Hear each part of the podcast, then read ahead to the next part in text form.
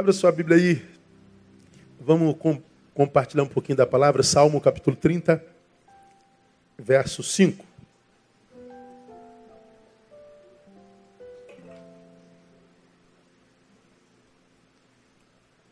Dia 9, dia 9 a gente ainda tem dinheiro. O salário não acabou ainda não, né? Dia 9? Ou já acabou? Já acabou, né? Alguns já acabou. Mas se não acabou, leva a tua esposa para jantar hoje.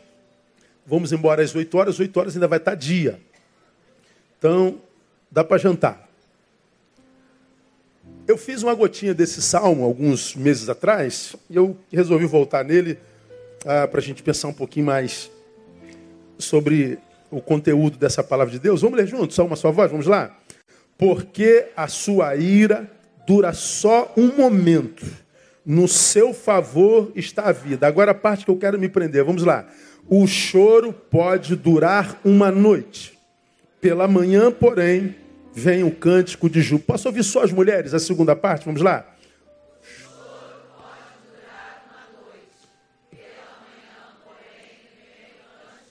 Varões, vamos mostrar como é que se lê isso, vamos bem forte.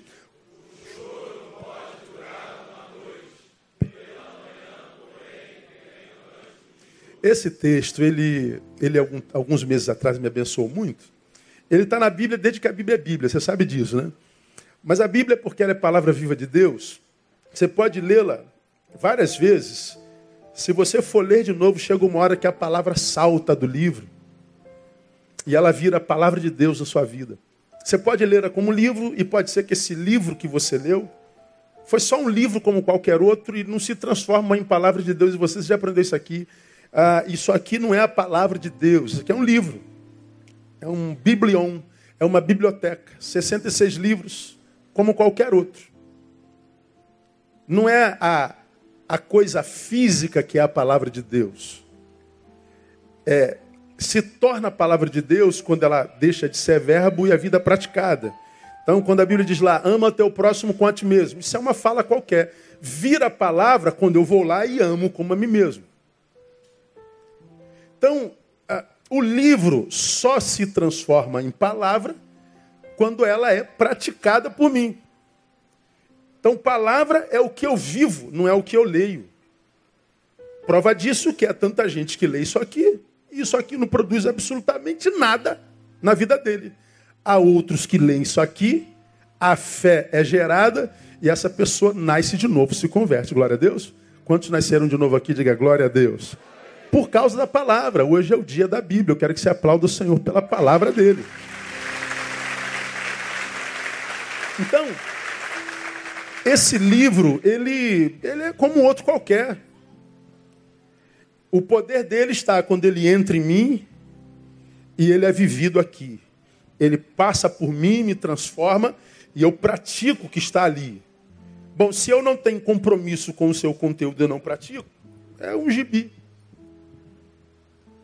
Que heresia, o pastor falar que a Bíblia é um gibi. Não, heresia é você ler e não praticar. Isso aqui é que heresia. Esse livro não precisa de defensores, ele precisa de praticantes. Ah, o pastor está desmerecendo. Não, estou desmerecendo. Desmerecer o livro é você ouvir a vida inteira e não aprender nunca.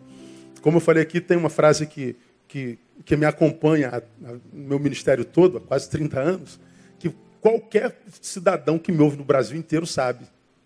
Qual é a frase? A, fala comigo. A coisa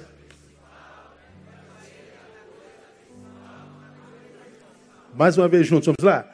A coisa principal é fazer da coisa principal a coisa principal. Aí um garoto aqui, pô, pastor, essa frase já cansou. Aí eu falei, você já fez da coisa principal a coisa principal? Não, então tu vai ouvir até fazer, o miserável. Até quando? Até você praticar. Porque quando eu pratico, o livro é que vira palavra. Então você pode ler o livro várias vezes, mas tem um dia que você vai passar por aquilo que você já leu e aquilo salta do livro, sabe? Aquilo de uma forma divinal passa por você e te alcança. Esse texto é um texto tão antigo. e tão batido, tão, tão conhecido por nós, e nós que somos leitores da Bíblia, nós temos um costume muito ruim, né? Ah, por exemplo, lemos o Novo Testamento agora nesses últimos 40 dias, aí você quer acabar logo de ler, só para cumprir a missão, aí tu vai lendo. Aí tu está lendo João capítulo 3. Quando chega no João 3, no 16, ah, João 3, 16, já sei de cabeça, eu vou pular para o 17. Aí tu nem leu o 16, pula para o 17 para acabar. Mas se você leu 16, é possível que mesmo que você saiba João 3,16 de cor, naquele dia Deus resolveu fazer com que aquele verbo se transforme em, em, em rema na tua vida. Aquilo, aquilo é personificado, aquilo toca teu coração. Aconteceu com esse versículo há um pouco tempo atrás. O choro pode durar uma noite, pela manhã, porém, vem um cântico de, de júbilo. Aqui tem alguns saberes que eu acho que cabem para esse tempo que a gente está vivendo.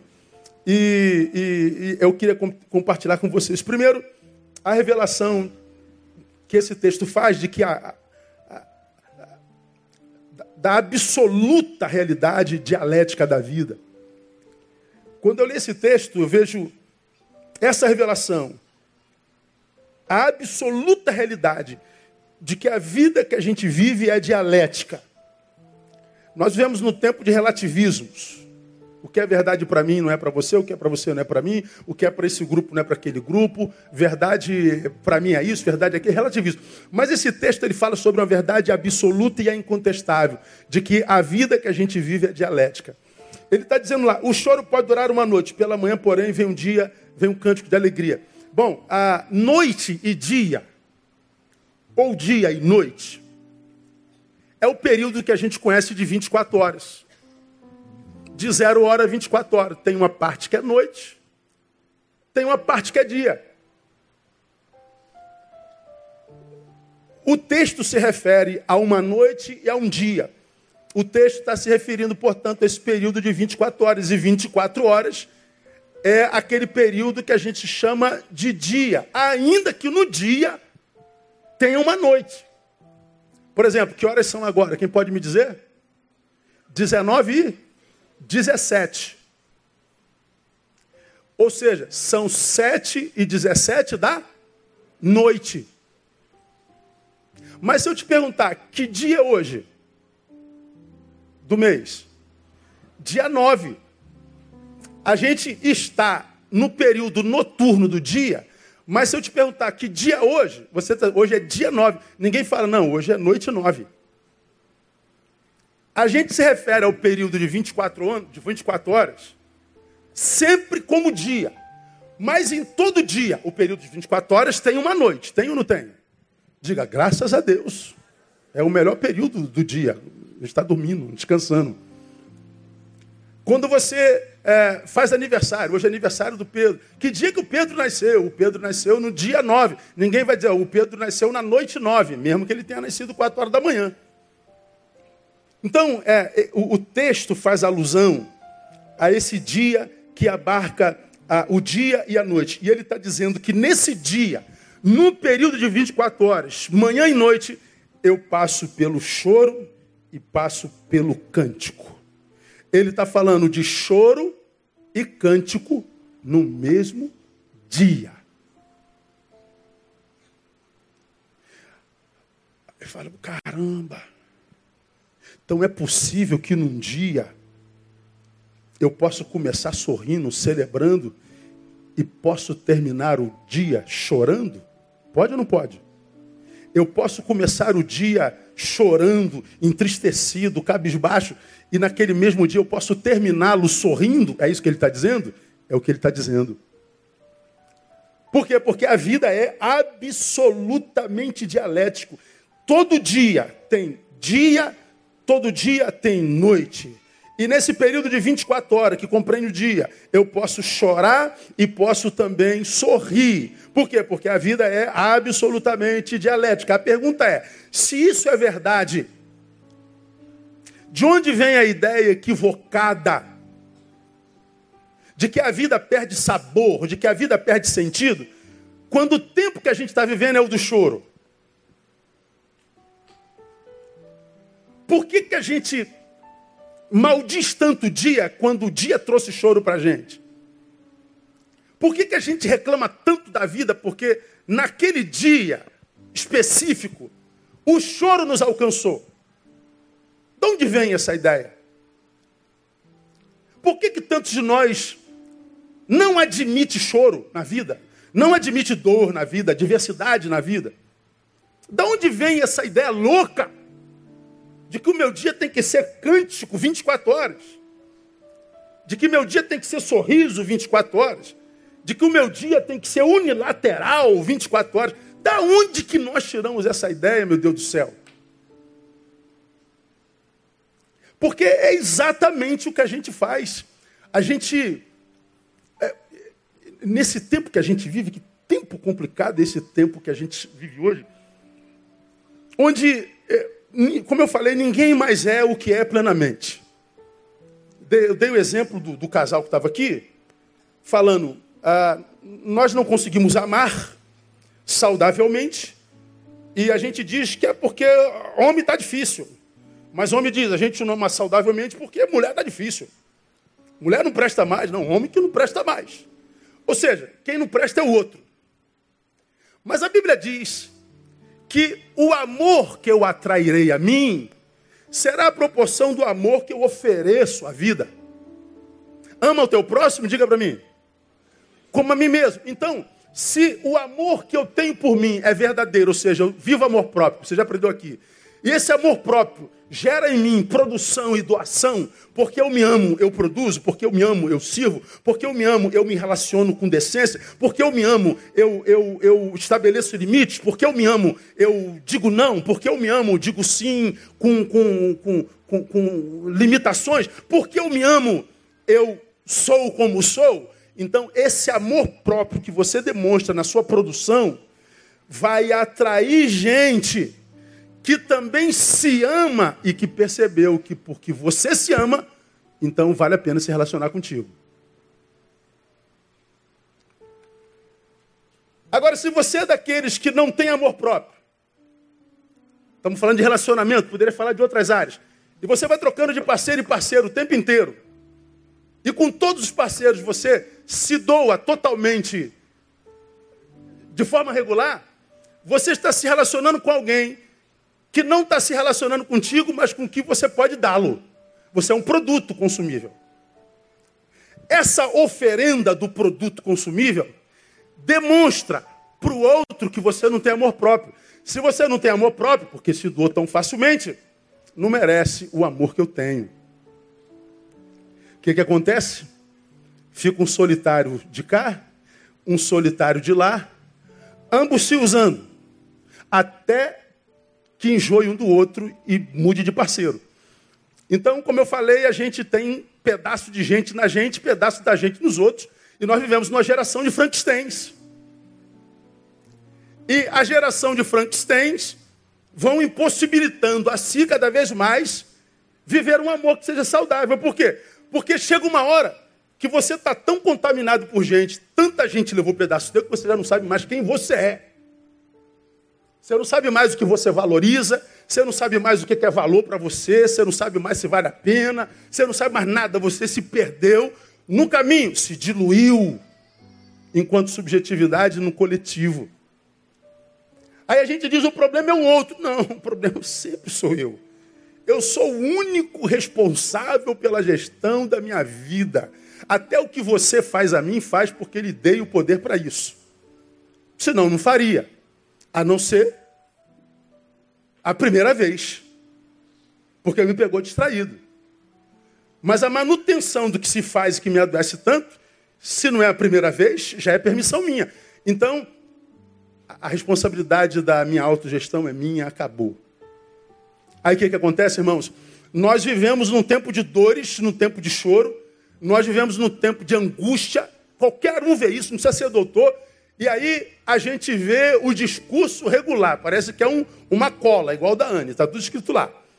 A vida não presta, Deus é mal, Deus não existe, e a vida é injusta. O culpado é o pastor, é o papa, é o padre, é o vizinho. A gente vê os, os revoltados da vida, menos com quem eles deveriam estar revoltados, consigo mesmos.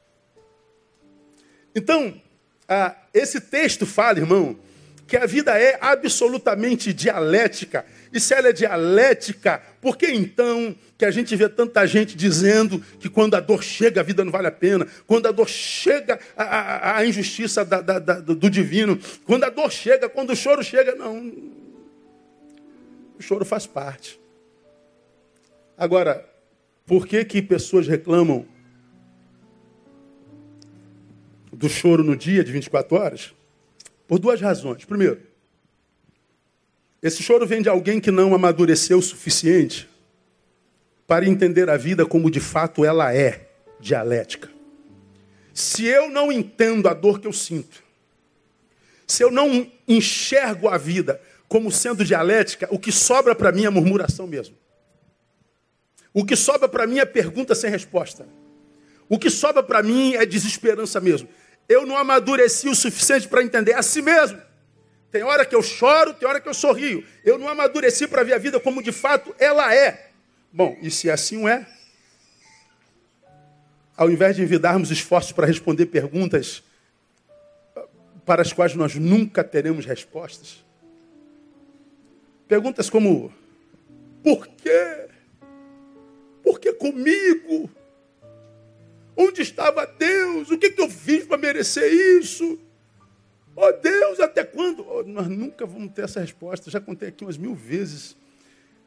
Rapaz, eu não tenho como não contar isso. Ah, André tem um, uma gravidez perfeita, segunda filha, planejada. Casei e falei para André, não quero ter filho. Quer casar assim mesmo? Caso. Porque no final, quem decide se vai ter filho ou não é ela. Então ela é mais inteligente que eu, já sabia. Caso, na boa. Você não, você não quer ter filho? Quero. Eu não quero, eu caso. Deu quatro anos de casado, quem foi que quis filho? Eu. Já tinha viajado, já tinha estudado, já tinha tudo. Aí veio Tamara, perfeita. Depois de quatro anos, falei, vamos ter uma, uma, uma, uma irmãzinha porque é, é legal, ela tem alguém que cresce junto, quando envelhecer vão ser amigas, vão se, se, se, se proteger, aquela coisa toda. Depois de quatro anos nasceu Thaís, gravidez perfeita. Ah, foi ter filho na clínica do, do padrinho, particular, de graça, louvado seja o nome do Senhor. Fez a ligadura de graça, louvado seja o nome do Senhor, mais uma vez. E a minha filha nasce, nasce mais três crianças no mesmo dia. A minha filha nasce com problema, ingeriu líquido amniótico, a gravidez toda o médico não viu. Ela nasce, fica entubada e as duas crianças perfeitas. Vou lá naquele berçarinho ver aquele, pelo vidrinho as crianças. As duas crianças ah, enroladinha de rosinha. Naquela época podia botar mulher de rosa. Agora não pode mais. Pode, pode, irmão, pode. Bota, bota. Filho é teu. Aí as três meninas, aí as duas meninas enroladinhas, com toquinha, a minha filha lá atrás, numa incubadeira de, de acrílico, com um negócio na cabeça, cheio de fio, para lá e para cá, no coração. E eu estou vendo as duas crianças aqui, a minha filha lá toda entubada, em estado grave. Aí o egoísta me toma, Deus, como pode uma coisa dessa, Deus? Três crianças aqui e a filha do teu servo eu que prego a tua palavra. A filha do teu servo que tem que estar lá. Deus fala assim, ó, na hora, como quem dá na cara. Lap, como quem diz, cala a boca, Neil. Tu acha que eu sou igual a você, que eu amo meus filhos como você ama o seu? Você acha que filho de quem prega a minha palavra é mais amado do que filho de ateu, filho de bandido? Você acha que eu tenho filhos prediletos? Cara, naquele mesmo dia eu quedei e joelho pedindo perdão a Deus por causa do meu egoísmo. Porque quando a gente fala assim, mas o meu filho, meu, meu pai, meu filho, por que não? Estou dizendo, por que não essas crianças aqui? Porque o nosso amor é assim, egoísta. Se não é meu, pode ser de qualquer um. Só que Deus não nos ama assim. A pergunta que, que a gente faz, por que Deus? Até quando? São perguntas que nós nunca saberemos. Nunca. Quando meu pai morre, a mesma coisa, 64 anos de idade, um mês de aposentado. Reuniu todos os filhos, estou me mudando para Macaé, compramos uma casa na beira da praia, vocês todos, cinco filhos, todos casados, uma vez por, por semana, cada um vai lá passar um final de semana. Nos alegramos. Meu pai morre em um mês, não muda para Macaé. Minha mãe morre dez anos depois, exatos, entubada porque fez hemodiálise, só tinha um rim. E a última imagem que eu tenho da minha mãe, minha mãe entubada. A gente poderia muito bem, mas por que, Deus? Por quê? Hum, nunca saberemos, irmão. 1 Coríntios capítulo 13 diz que nós conhecemos em parte. Nós nunca teremos respostas para as angústias mais profundas da vida. Nós nunca saberemos. O que eu preciso saber no tempo da angústia é que a vida é assim, ela é dialética. Ela, ela, ela é, compõe no mesmo dia choro e tristeza. Então, nós deveríamos, uma vez que é tempo de choro, buscar no meio deste crescimento. Já que o tempo é de choro, ou seja, não há espaço em mim para celebração, e não adianta eu ficar aqui tomado por coitadismo, resmungando, fazendo pergunta que nunca vai ser respondida. Eu tenho que maduramente, de forma madura, já que a dor é inevitável, que essa dor pelo menos se transforme em escola na minha vida. O que, que eu posso aprender aqui? Ora, no caso da minha filha, me entregar totalmente à vontade de Deus. Deus, o médico, disse que não pode fazer nada, eu muito menos. O que eu estou fazendo é orar. Bom, minha filha está com 24 anos, é absolutamente saudável. Meu pai, ah, meu pai, meu pai morreu no Senhor. E a minha crise e essa história já foi contada mil vezes, é que meu pai ia morar numa casinha em Macaé. Deus me visita em sonho e diz assim: Você ama teu pai pouco, Neil. Teu pai não merece uma casinha em Macaé, teu pai merece uma mansão no céu. E eu me alegrei pelo meu pai. Então chorei a minha perda, mas me alegrei com, a, com o ganho dele. Minha mãe. Deus, minha mãe está sofrendo. Deus fala: Eu estou cuidando da minha filha, ela é minha filha, ela é tua mãe, mas é minha filha. Portanto, eu amo filho mais do que você ama mãe. Não existe amor igual o de mãe. Não existe amor maior do que aquele que gerou. Você ama sua mãe e morreria por ela, amém ou não? Mas sua mãe ama você mais. Você não conhece amor de mãe. Você não conhece amor de, de, de um pai como o nosso. Então, se, se você é daqueles que está aqui no momento das trevas, de choro, e você não pode fazer nada, porque essa dor faz parte do dia. Então, pega esse choro e tenta transformar em escola. Está passando uma série na televisão chamada Greenleaf. É uma família pastoral. Deus tem misericórdia daquilo ali. Jesus amado. Quem vê aquilo ali não vira evangélico nunca na vida. Eu estou quase perdendo minha fé vendo aquilo, então não veja não. A neta do bispo sentia dores e deixava para lá. Quando não suportou mais, foi para o hospital, tinha um nódulo no útero e ela, aos 17 anos de idade, arrancou tudo. Então ela não podia ser mãe mais. Ela se desespera, numa noite de desespero, ela rasgou a Bíblia toda que o avô, o bispo Greenleaf, tinha dado para ela. E ela se revoltou contra Deus, não vai mais à igreja, porque Deus é mau, Deus não presta, por que, que ele não fez alguma coisa? E, e, eu fico vendo aquilo assim.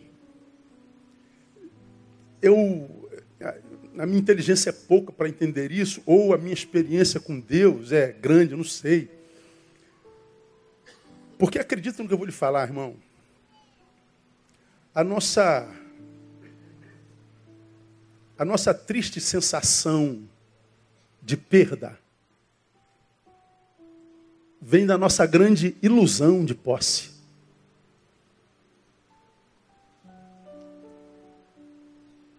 Eu perdi meu pai. Uma grande sensação de perda. De onde vem isso? Da minha ilusão de que meu pai um dia foi meu. Da minha ilusão que minha mãe foi minha.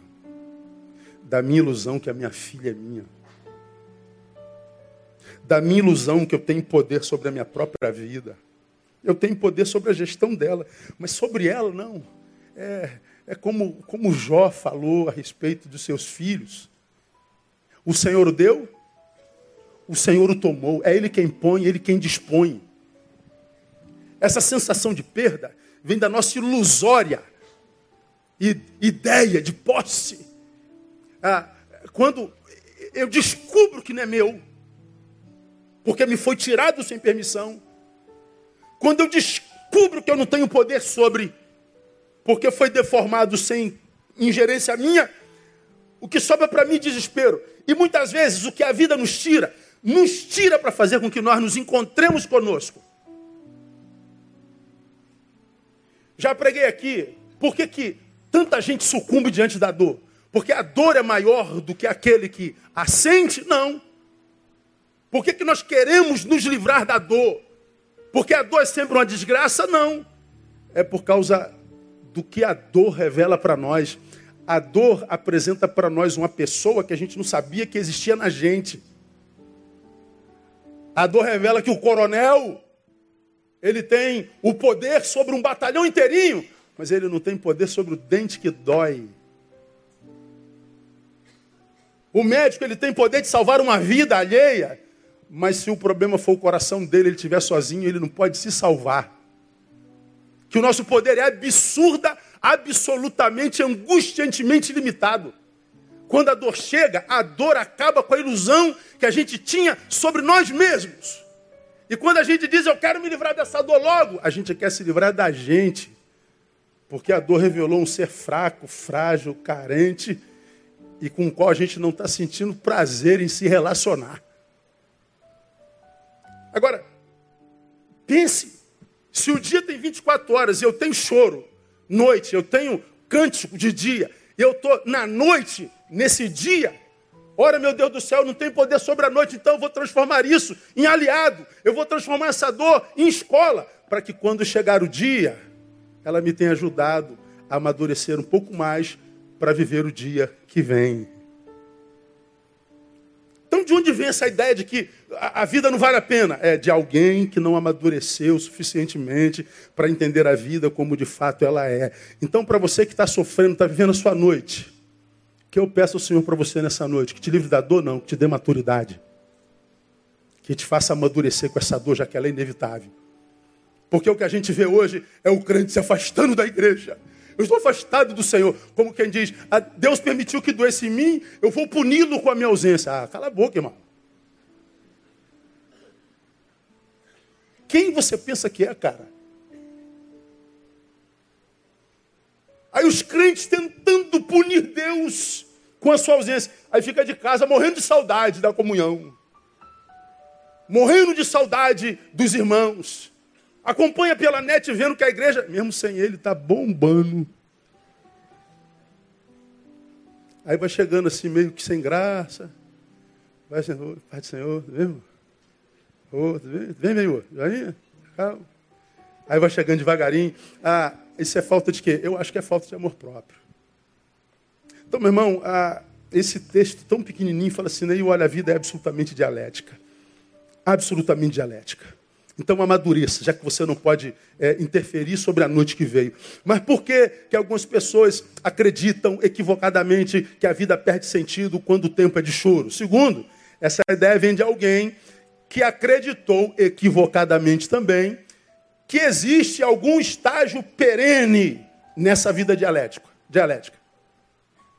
Primeiro, eu não, me não amadureci o suficiente para entender a vida como ela é. Segundo, eu estou equivocado porque eu imaginei que existisse algum estágio perene nessa vida dialética. Ou seja, que dava para viver só alegria ou que eu vou viver só choro. A alegria que eu vivo, perene. O choro que eu vivo, perene. Não, é, ter essa visão sobre o dia é absurdamente autossabotante. Não existe perenidade na dialética. Na vida dialética, todos somos, grave isso, todos somos uma eterna e ininterrupta desconstrução e um eterno vir a ser. São 20 para as 8. No horário de verão, tirando na hora de verão, 20 para as 7.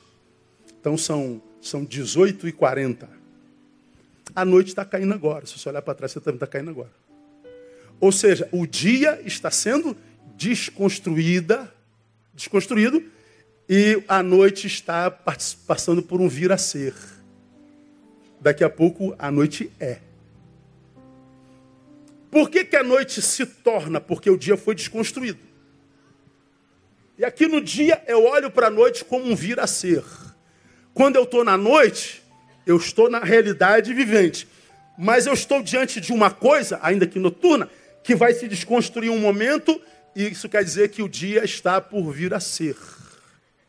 A vida é um eterno desconstruir e um eterno vir a ser.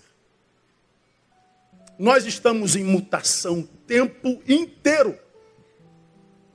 Não existe perenidade na vida dialética. Nós estamos em mudança o tempo todo. É só você olhar para a foto da tua identidade, irmão. Dá uma olhadinha lá para você ver uma coisa.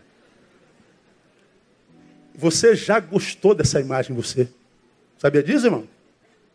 Agora dá uma olhadinha agora para tu ver só a desgraça que você já amou.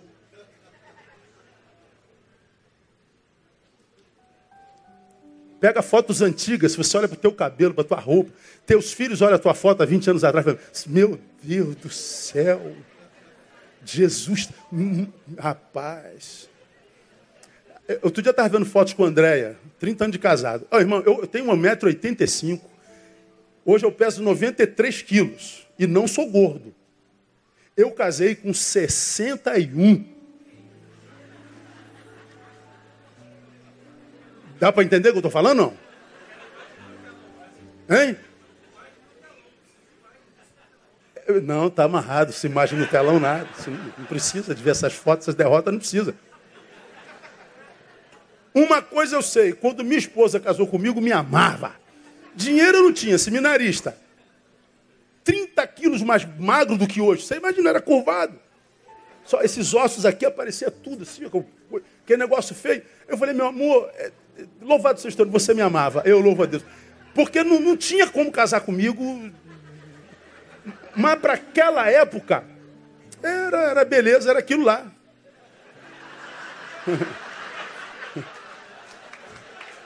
E olha que tinha um monte de menina querendo casar comigo, irmão. Olha que coisa maluca. Mas Deus deu a André essa graça. Agora, casou com aquilo em compensação hoje, né? Vou falar a verdade, maridão. É. Não é verdade, irmão? Quanta gente tem inveja de você? Fala a verdade, irmão. Não aqui, aqui é uma benção, mas aí para o mundo afora, não é verdade? Nós estamos mudando o tempo inteiro. Tem gente para qual o tempo faz bem, para outros o tempo faz mal. Pergunta o irmão que está ao seu lado, o tempo te fez bem ou mal, irmão? Fala a verdade, irmão. Fala a verdade, irmão. Mas que está todo mundo mudando, tá. Nós somos um eterno vira-ser tempo todo. Agora veja, já que é assim, porque eu acho que a vida, se eu aprendi alguma coisa, isso tem que virar vida praticada. Então descubra, eu tenho que ver a vida como ela é. Então tem que. Se a vida é uma eterna desconstrução e eterno vir a ser, então tem que. Não adianta saber disso e dizer, ah, legal. Ouvir e não praticar. Então, se, se a vida é uma desconstrução constante, um eterno vir a ser, então, seja você mesmo o agente da mudança pela qual você precisa passar. Se nós estamos mudando, seja você o que produz a mudança em si mesmo. Pratica Romanos capítulo 12, 1 e 2. Rogo-vos, pois, irmãos, pela compaixão de Deus, que apresenteis os vossos corpos como sacrifício vivo, santo e agradável a Deus, que é o vosso culto racional. Aí vem o 2 e diz assim: E não vos conformeis a este mundo, mas transformai-vos pela renovação da vossa mente. Então ele está dizendo: você está vendo o mundo? O mundo é o que é: individualista, hipócrita, mentiroso, perverso, corrupto. Não se conforme a isso.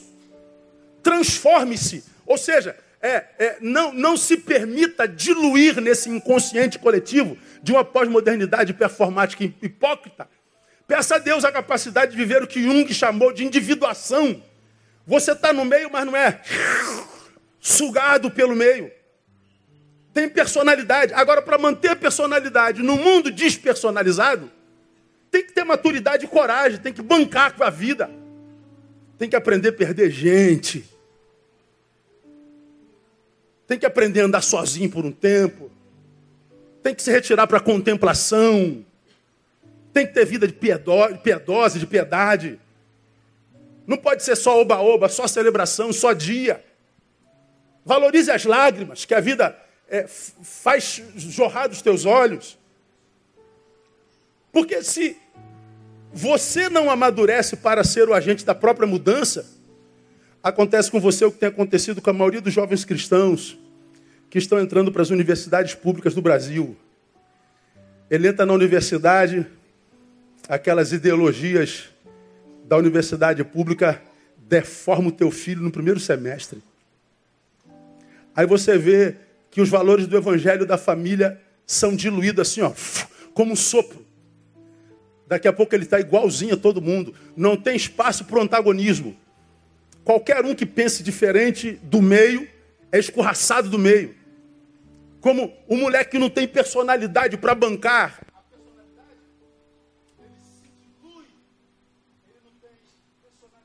Aleluia. Ele não tem personalidade para bancar a rejeição, ele é diluído no meio. Pois é, quando você se dilui no meio, ah, você virou a mentira, né?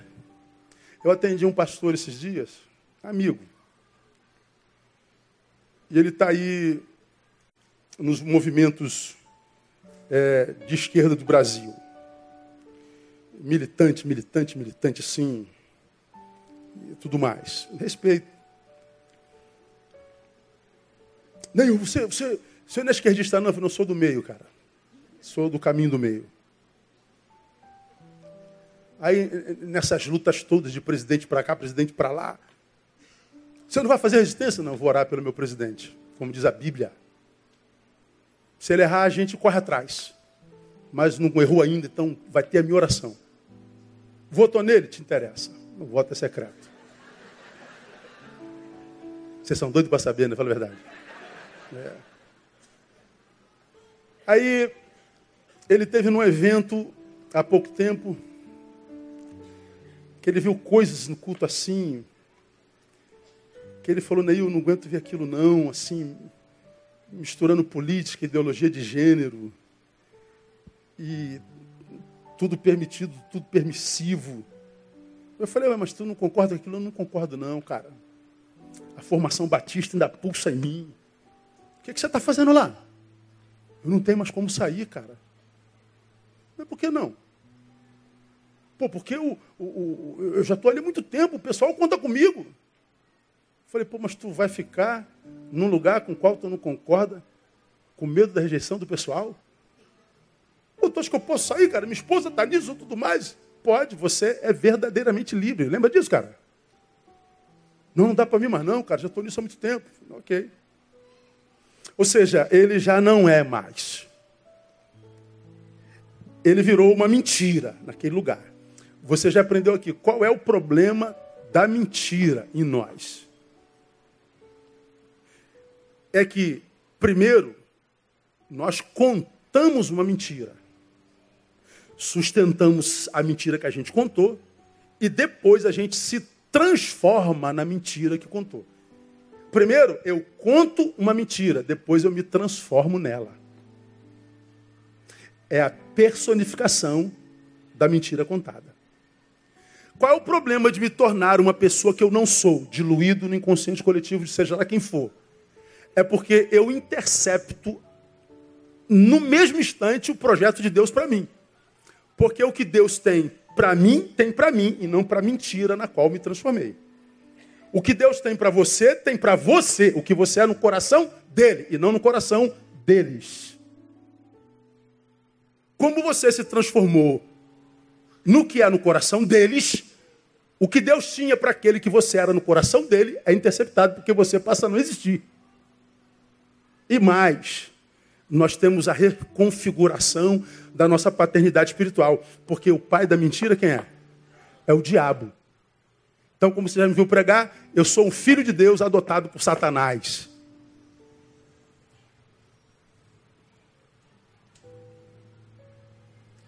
interceptou tudo. Aí você que quer ser aceito pelo teu grupinho de resistência, teu grupinho é, moderno, pós-moderno, que ridiculariza a igreja, a palavra, os homens de Deus e tudo que é referente a Deus. Quando o grupinho se desfaz, você bota a sua cabeça no travesseiro, cheio de dúvidas se é isso mesmo que você crê, que é o que você quer para sua vida. E o problema, você está envelhecendo, cara. Vai chegar uma hora que o que pensam de você já não significa mais nada. Acontece exatamente isso aqui, ó, para você que é jovem, está envelhecendo, não sabe? Ninguém tem meu telefone hoje, mas no meu, meu, no meu telefone, no meu zap tem uma frase que eu coloco. No meu zap, é uma frase que eu não sei quem é o autor,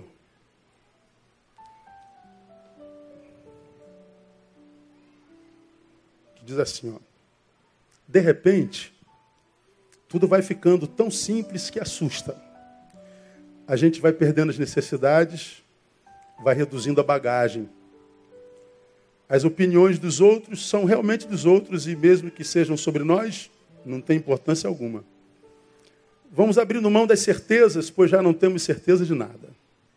Isso não faz a menor falta. Paramos de julgar, pois já não existe certo ou errado, e sim a vida que cada um escolheu para experimentar.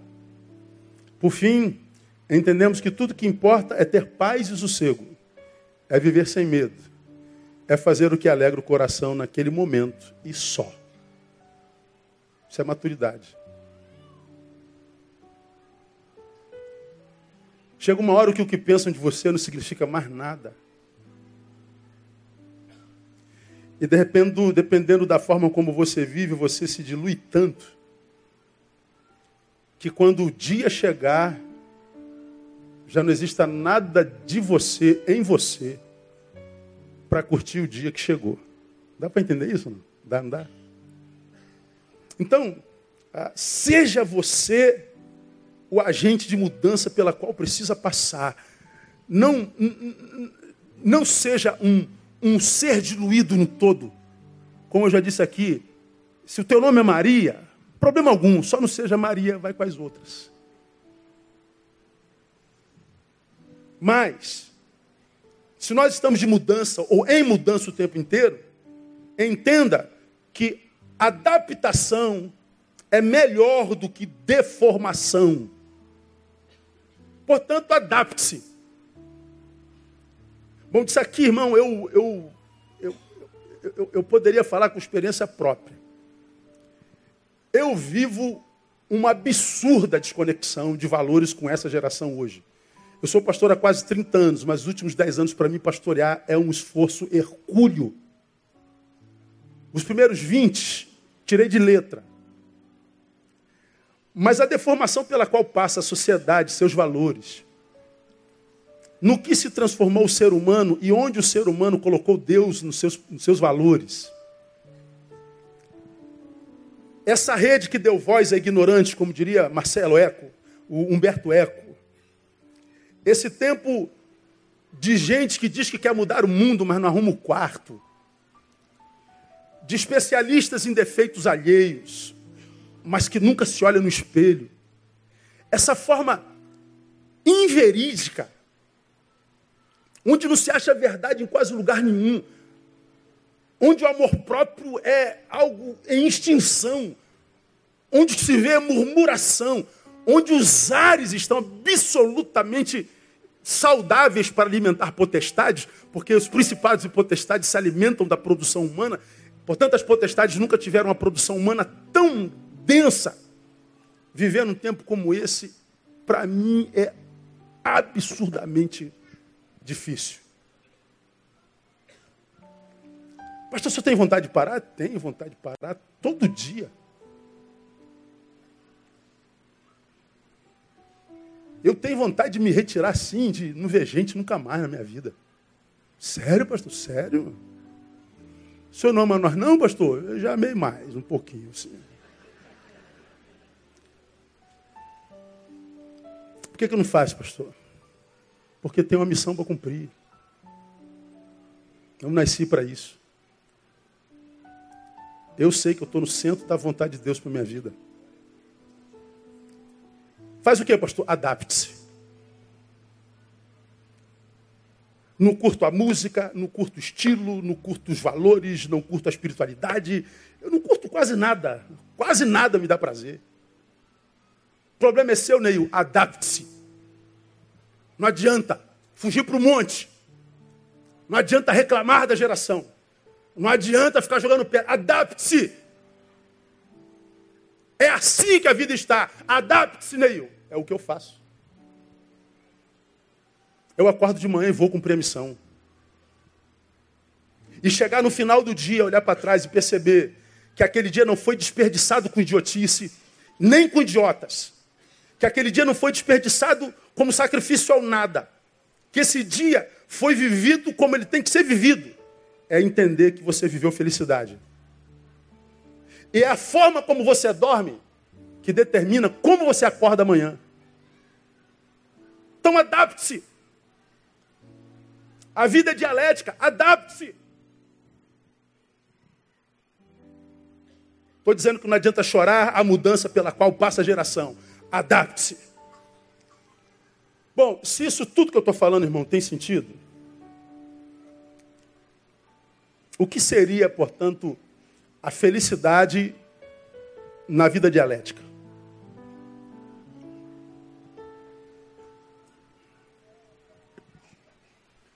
Para mim, felicidade é essa capacidade de desenvolver uma maturidade que nos faça capazes de trafegar entre a desconstrução e o vir a ser. É saber que eu estou vivendo o dia, mas esse dia vai acabar e a noite vai chegar. É saber que eu estou sofrendo a noite, mas esse sofrimento também não vai ser para sempre. Uma hora o sol vai raiar. Felicidade é essa capacidade de trafegar nesses dois mundos. No mundo que está morrendo em mim e no mundo que vai nascer. Felicidade é essa capacidade que vem através da maturidade. Então, daqui vem dois conselhos. Primeiro, e aqui eu termino. Se a tua vida, ou na tua vida, é hoje tempo de choro, Chore com esperança, porque o próximo estágio só pode ser alegria. Não há choro e nem dor que dure para sempre. Diga para quem está do seu lado, não há dor que dure para sempre, irmão.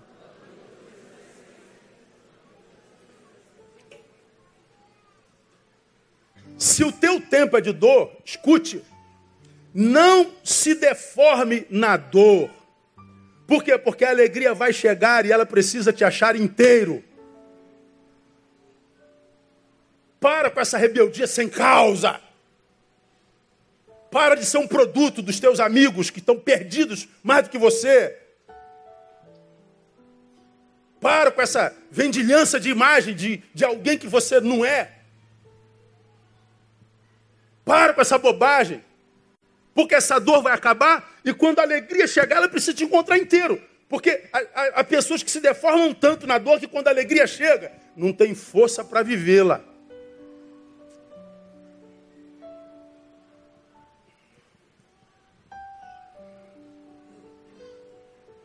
Se assim é, o segundo conselho e termino.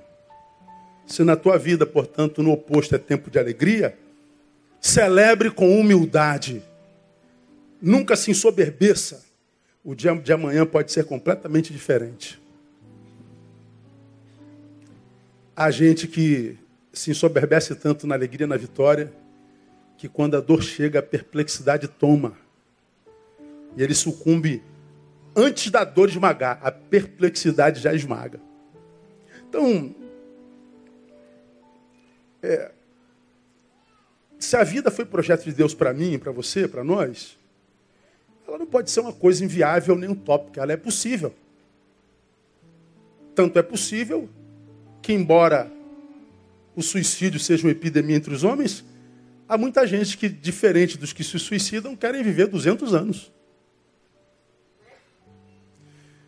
Você vai em hospitais e você vê gente lá no INCA, no, no INCA 4, lá no estado terminal, E você vê a pessoa acreditando até o fim da vida, já está pele e osso. Mas ele está dizendo, pastor, eu estou aqui esperando o meu milagre, porque eu sei que Deus pode mudar essa sorte. Você vê, meu Deus, ela está remando contra a maré, crendo contra a realidade. E a gente sabe como Deus é capaz de fazer milagres. Hoje nós apresentamos o Samuel.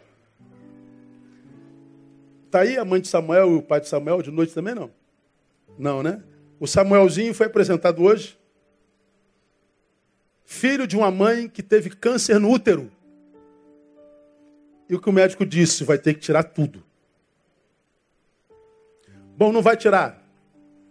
Não tirou. O câncer sumiu, ela engravidou e o Samuel nasceu. Como é que pode? Apresentamos hoje aqui, ó.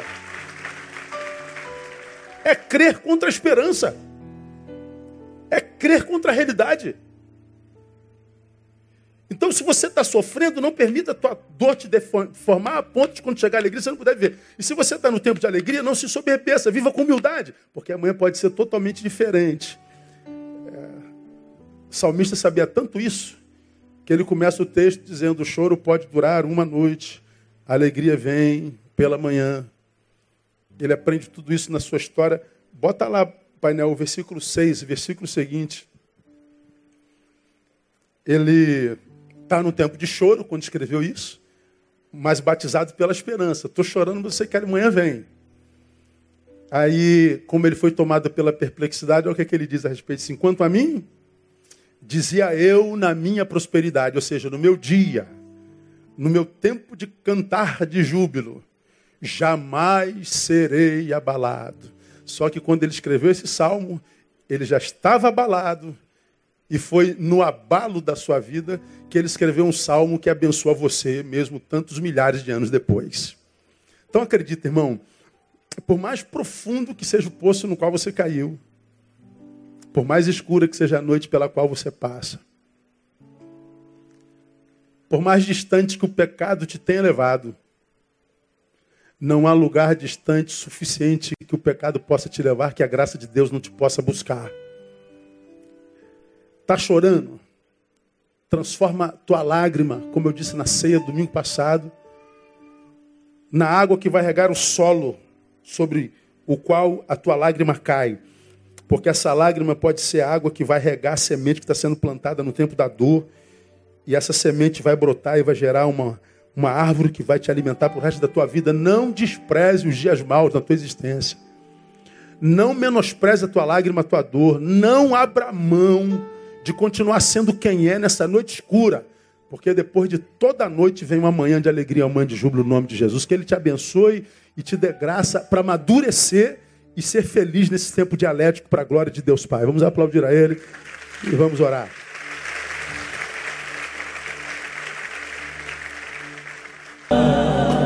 Ó Deus, e atendendo ao chamado do teu amor, teus filhos estão aqui no altar nesse final de culto. Tu sabes que período do dia teus filhos vivem nesse exato momento. Tu sabes a densidade da noite pela qual passam. Tu sabes o que gera dor. Tu sabes por que choram. Mas nós sabemos que não há dor que dure para sempre. Por isso, ó Deus, eu te peço que os teus filhos aqui à frente sejam de tal forma abençoados pelo Senhor com essa palavra de forma a fazê-lo sair daqui com a nova esperança e postura diante da vida e da noite. Que tu não permitas mais, ó Deus, que eles se auto-sabotem, abrindo mão do dia todo por causa da noite que vivem. Não permita, ó Deus, que a noite os deforme de tal forma a fazer com que quando o dia chegar eles não estejam capacitados para vivê-lo mais. Pelo contrário, que eles saiam daqui, ó Deus, fazendo uma ressignificação na própria gestão da vida. Que eles saiam daqui, ó Deus, acreditando que o tempo da dupla honra é chegado.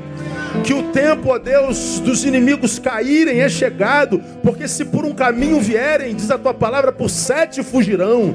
Então, ó Deus, renova a esperança nessa noite, renova a fé em Ti, dá, ó Deus, maturidade, que essa dor seja escola, que essa dor seja professora, que essa dor seja aliada. Ajuda o teu filho a ver além do aqui e do agora, ajuda teu filho a transcender esse tempo de angústia, Deus. Que os teus filhos aqui nessa noite saiam daqui, ó Deus, armados, capacitados no espírito para suportarem o dia mal, cheios de esperança sobre o dia bom que vem. Ministramos sobre eles força do Senhor. Ministramos sobre ele a paz do Senhor que excede todo entendimento. Ministramos sobre ele esperança gerado pela palavra. Ministramos sobre ele, ó Deus, um tempo de paz e de consolo pela graça do Senhor. Muito obrigado por essa noite, muito obrigado pelo que vimos e ouvimos aqui. Que essas palavras sejam sementes que germinarão e darão frutos a 30, 60 e a 100 por um. Nós oramos e abençoamos teus filhos, no nome poderoso de Jesus. E que agora a graça bendita desse Jesus que é filho, o amor de Deus que é Pai, e a consolação e a comunhão do Santo Divino Espírito repousem sobre a vida de cada um de vós, sendo também por igual com todo Israel de Deus espalhados pela face da terra, desde agora e para sempre e sempre. Amém e amém e aleluia. Aplauda ele bem forte no nome de Jesus. Dá um abraço no irmão que está do seu lado. Boa noite, boa semana. Deus abençoe você até quarta-feira, permitindo o Altíssimo